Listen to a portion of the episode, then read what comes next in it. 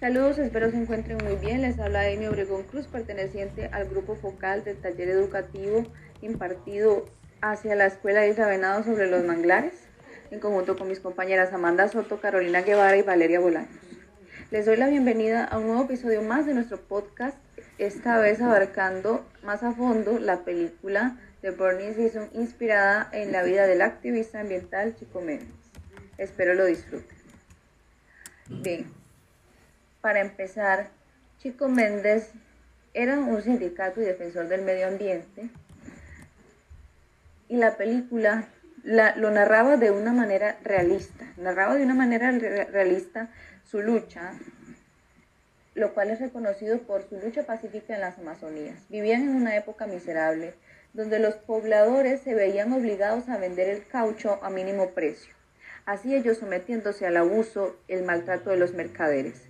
Chico Méndez intentaba detener la destrucción de los bosques del Amazonas, porque las grandes corporaciones querían construir una carretera que cogía por grandes medios de la selva, este siendo el lugar donde habitaban los caucheros y la selva en sí.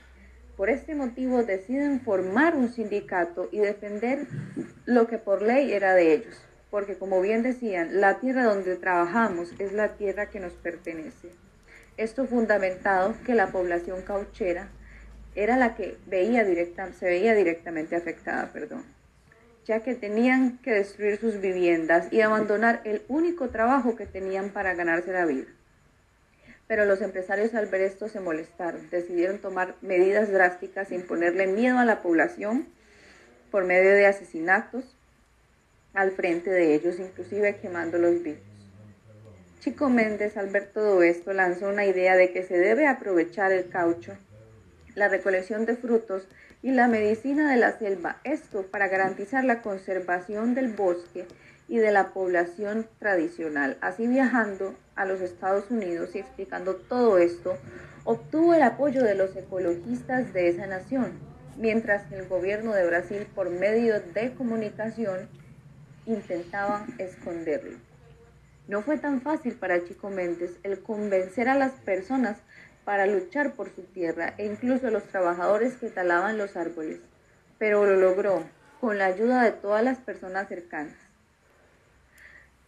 el pueblo e incluso la iglesia, lo cual se unieron en su proyecto, así terminando con su asesinato lamentablemente en su propia casa, lo cual tuvo un impacto sumamente importante en las personas y en toda la sociedad ambientalista. Esta película explora muchos problemas que sucedieron en las Amazonías de Brasil, pero es un buen ejemplo de los conceptos de sociología ambiental y sus objetivos con las interacciones humanas y el medio ambiente. Se destaca muy bien cómo las grandes corporaciones capitalistas hacen un impacto ambiental y cómo van proponiendo que el desarrollo del capitalismo y su tecnología sea capaz de reducir el impacto ambiental. Así se ve una lucha entre dos grupos.